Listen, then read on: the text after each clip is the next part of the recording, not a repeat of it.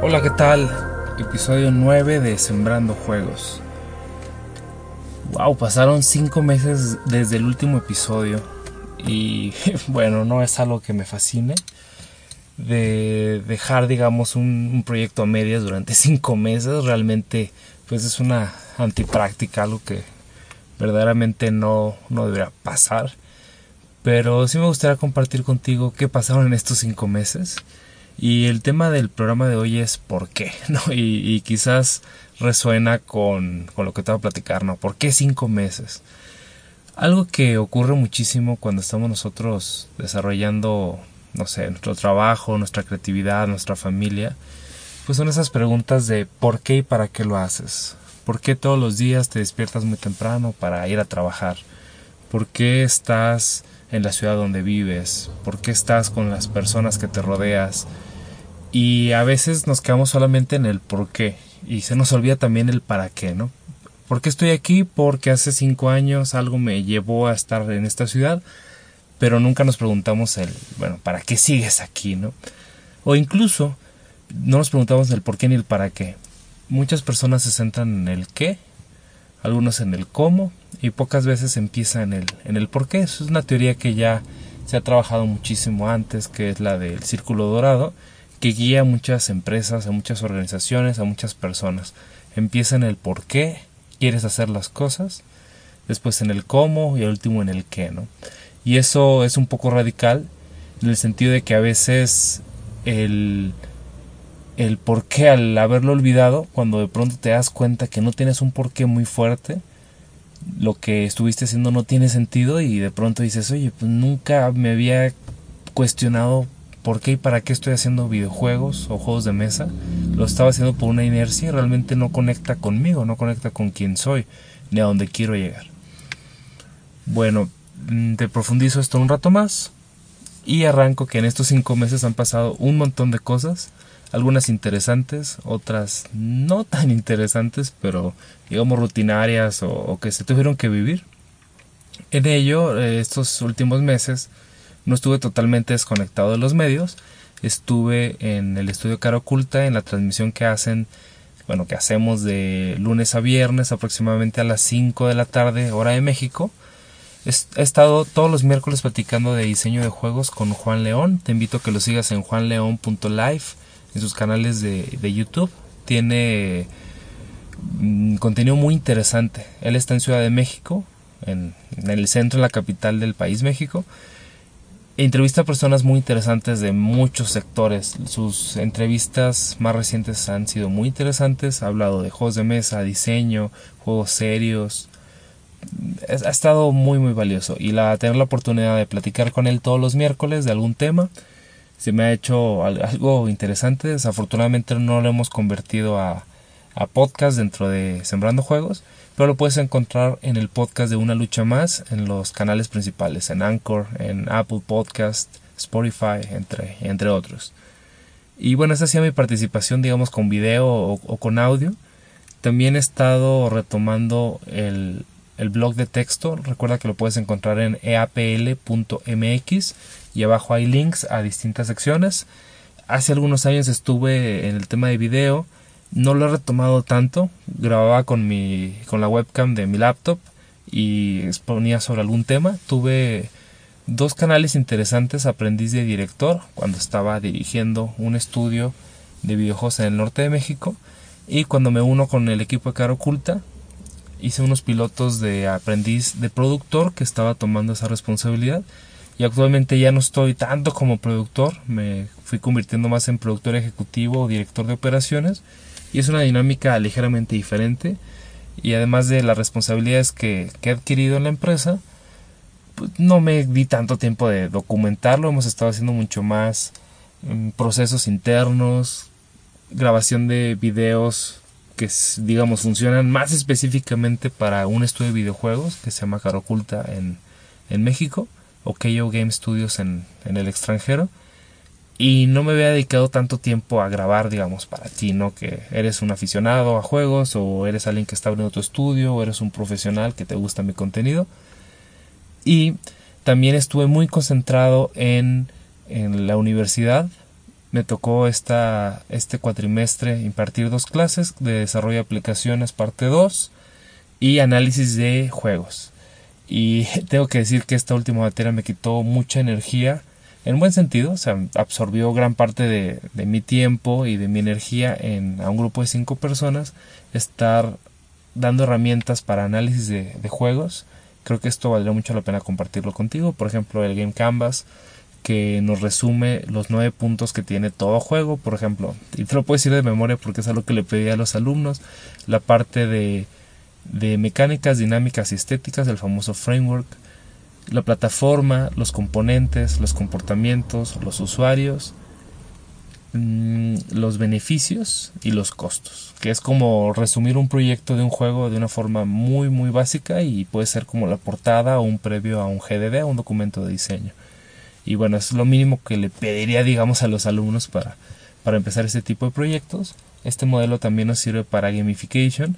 Algo interesante que pasó en estas últimas semanas es que nos invita una empresa muy importante del país a apoyarlos con el programa de gamification y a raíz de eso estuve repasando mucho el concepto. Hace unos tres años estuve trabajando en el norte de México algunos proyectos de gamification a un nivel quizás básico. No hicimos un proyecto digamos de muchos meses, pero estuvo muy interesante y que nos contactaran nuevamente para para tener, pero ahora en Guadalajara, un proyecto de este tipo. Me, me muy emocionado, tengo que decirlo. También estuve diseñando algunas estrategias de gamification para el estudio. Por ejemplo, traemos un, un tema de que las personas no quieren compartir su plan del día, no son muy organizados y no te lo puedo resumir, digamos, en unas cuantas palabras. Si ocurre algo muy curioso, que es, volviendo a conectar con el tema de, de este episodio, es por qué. ¿Por qué queremos hacer gamification? ¿Por qué queremos mejorar este comportamiento? ¿Para qué? Y es algo digno de análisis profundo.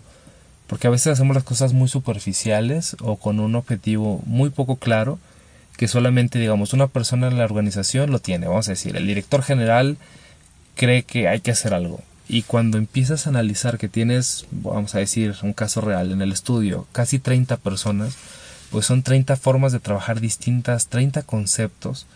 ¿Por qué estás, por qué cada una de estas personas está como está? Pues tiene 30, tienes 30 formas diferentes de llegar a un mismo objetivo, ¿no? Todos están sentados físicamente en el mismo lugar, pero tienes 30 formas distintas de pensar. Y eso me hizo mucho sentido en esta semana que estuve escuchando todos los podcasts que pude de gamification, estuve leyendo muchos libros, Estuve repasando videos, cursos de gamification en Coursera, por ejemplo, como para repasar los conceptos o estar retomando eh, nuevos. Y algo interesante de los tres años, y hace tres años que estuve repasando esos conceptos y aplicándolos en proyectos a hoy, han cambiado muchas cosas, se han modernizado las teorías de gamification.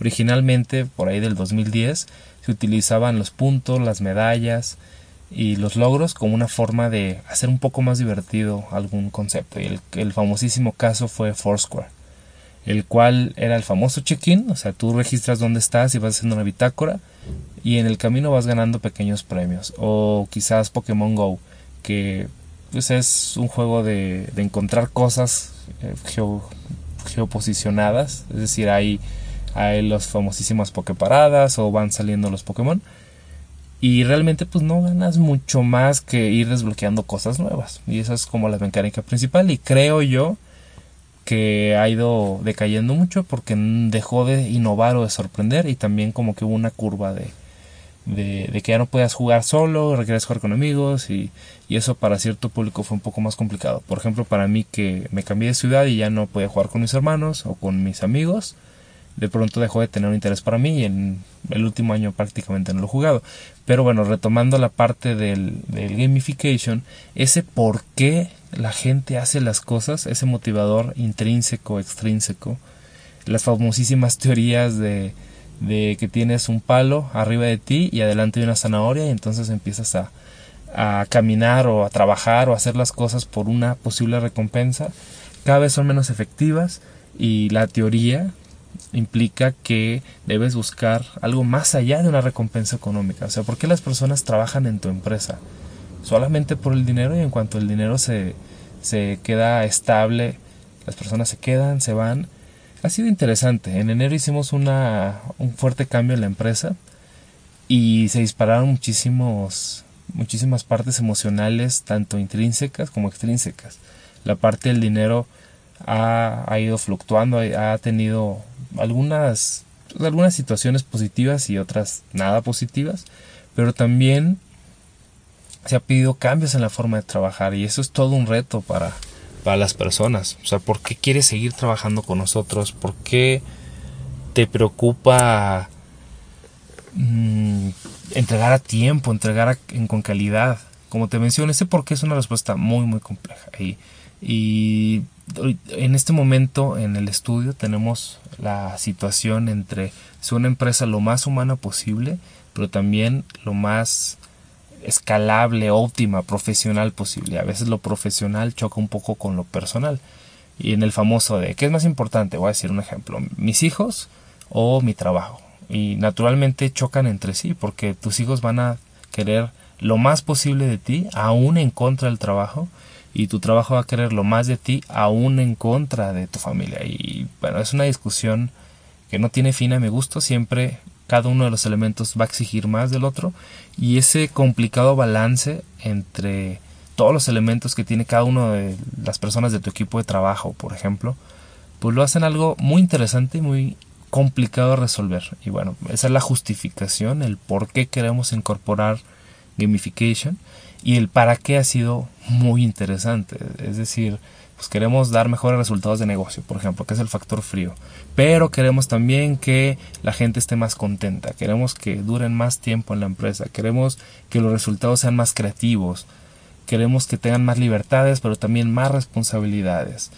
Y ha sido algo, algo interesante de lograr con los recursos que tenemos y también la oportunidad de, de tener estas teorías, digamos, en empresas mucho más grandes ha sido algo muy digno de análisis, como, como les comento todo el tiempo, el diseño de juegos, el diseño de experiencias y de productos, pues no es algo que se puede crear sentado en un escritorio y a la primera va a salir todo perfecto, tienes que estar experimentando, tienes que tener la oportunidad de fallar y estar mostrando esos conceptos todo el tiempo. Algo muy importante es que el, el gamification, el juego serio, no tiene tanta relación con el videojuego lúdico, con el juego que no conecta, digamos, con un enfoque real. Hay muchos gradientes, es decir, hay desde el juego que te lleva a una irrealidad completamente, el juego que está basado en simulaciones, el juego que te permite de una forma, digamos, divertida cometer, cometer errores que se van a correlacionar con tu, trabajo o hacer actividades muy aburridas, por ejemplo, algo financiero, pero con ciertos elementos de entretenimiento. Y bueno, eso, eso es un tema muy interesante. Si te gustaría que siga compartiéndote sobre gamification, dime y podemos hacer un episodio basado en eso, ¿no? Por ejemplo, gamification 101, lo, lo más básico y, cómo puedes empezar a incorporar este tipo de elementos en tus juegos. Algo también que quería comentarte, aparte de, de la pausa que tuvimos, invitarte a que veas otros canales. Si eres más de texto, que puedes entrar al blog si eres más de audio, ah, dime y, me pongo las pilas en este tipo de episodios. Es que tuve un comentario hace algunos meses de, un amigo que me dice que estos episodios son como muy personales y bueno es, es uno de los objetivos que, que, tuve al grabarlo digamos nada más yo pues sí es una perspectiva muy personal el haber hecho las transmisiones con Juan juanleón.live y hacer dos personas o a veces tenemos algún invitado me ha gustado porque no es nada más mi perspectiva, digámoslo así, sino que vamos más en torno al tema. El conector es el tema y cada quien va platicando sus experiencias. El objetivo de Sembrando Juegos ha sido compartirte de, de forma personal esta perspectiva para hacer juegos de mesa, juegos físicos, gamification, o sea, todo el enfoque de crear juegos desde mi punto de vista. Si esto te gusta, por favor compártelo. Si tú me dices, oye, es que me gustaría más que fuera un tema en concreto, no que me cuentes tus experiencias personales, pues también es muy válido. Yo lo complemento en el sentido de, como esto ya lo hago en clases, en, un salón de clases de una universidad, pues creo que puede ser interesante compartir otras formas. Yo, yo lo veo, por ejemplo, cuando estuve hace algunos años, digamos, solo en una ciudad que no había tanto creación de videojuegos, Me gustaban ese tipo de experiencias de otras personas, ¿no? Como diciendo, ah, esta persona no se parece tanto a mí, pero llegó a los videojuegos, a la creación de videojuegos y abrió una empresa de videojuegos o creó un estudio en estos contextos. Eso me parecía a mí muy interesante.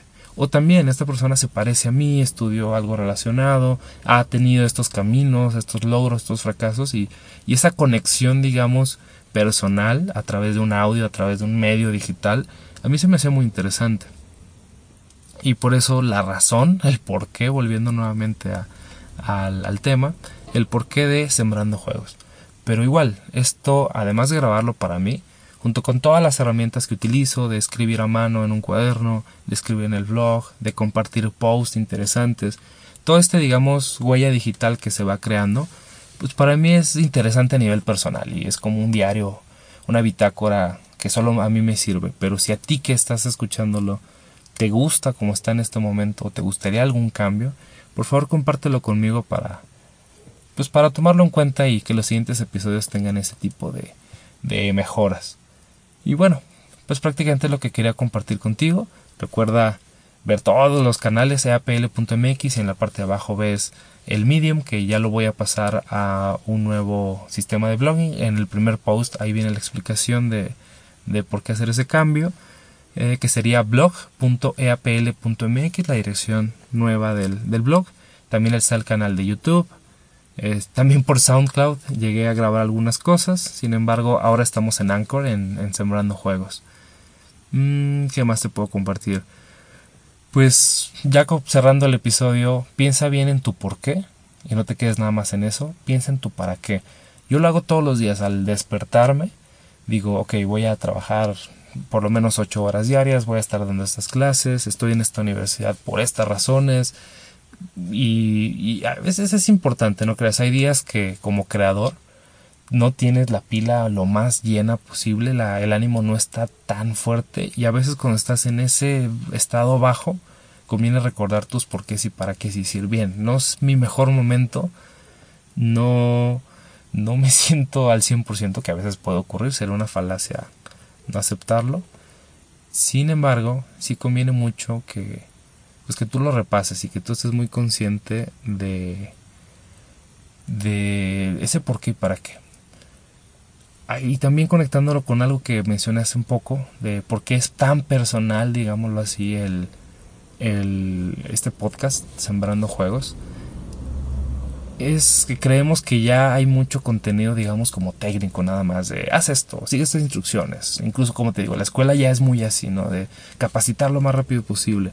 Pero pocas veces se habla del contexto humano y mucha parte de esa humanidad es la mentalidad. De que para ser creativo, para ser líder, para crear un estudio, para crear tu juego, para impulsar tu propiedad intelectual, o la de tu equipo, obviamente, no es nada más tú, digamos se requiere pues trabajar mucho en esos contextos que hay alrededor de tanto racionales como irracionales, es decir, no sé, procesos, justificaciones, el por qué y para qué que vimos hoy, las metodologías de trabajo. Y también todo aquello que, como te digo, se conecta con más allá de, de vamos a hacer las cosas mecánicamente, vamos a hacer un juego lo mejor posible, vamos a ganar dinero. Bueno, ¿qué hay después del dinero? ¿Qué hay después de la fama, que después de un juego que se que lo disfrutan miles de personas y, todo eso son muchos elementos. También no se trata de sobresaturarte de, de querer justificar todo y que todo esté perfecto y que sea el mejor juego posible sino de tener la cantidad justa de los elementos y como te digo superar todos esos obstáculos. Porque en, yo creo que si, si tú también si tú estás aquí es porque quieres ser un desarrollador independiente. Quieres crear tus juegos quieres a lo mejor entrar a trabajar en la industria. Bueno, todo eso conlleva cierto grado de libertad. Queremos hacer lo que más nos gusta, ¿no? No necesariamente lo que a todo el público le gusta, o lo que en la empresa en la que trabajo me gusta, o lo que mis padres quisieron que yo hiciera, ¿no? O sea, quieres crecer constantemente, quieres desafiarte, tener la libertad de crecer como persona, de crecer como profesional. Y muy frecuentemente esa libertad no la balanceamos con la responsabilidad que conlleva. Queremos todas las libertades pero sin las responsabilidades y es por eso que el tema de la mentalidad es muy importante. Es algo que estuvimos trabajando y platicando durante estos últimos meses con mis conocidos, con el equipo de trabajo, que debemos ser más responsables en ese sentido. O también, si eres muy responsable, debes romperte a ti mismo y encontrar esa libertad. Y bueno, eso lo puedes encontrar con tu por qué y para qué y no le doy más vueltas al asunto. Si te gusta todo esto que estamos platicando, por favor avísame por los medios. Recuerda también hay en APLMX, hay un chat y ahí me puedes saludar y, y hacer alguna pregunta. Y bueno, me gustaría que te vaya muy bien y que si tienes algún juego que quieras compartir con nosotros, hay muchísimos canales, te recomiendo el Discord de tu juego indie, también ahí en los canales de juanleon.life, pero además de eso, em, lo puedes compartir directamente conmigo en los distintos grupos y comunidades. Por ejemplo, una de las que estoy muy activo es la de comunidad.caroculta.com en Facebook. Está Discord en tu juego indie y pues ya, nos vemos pronto.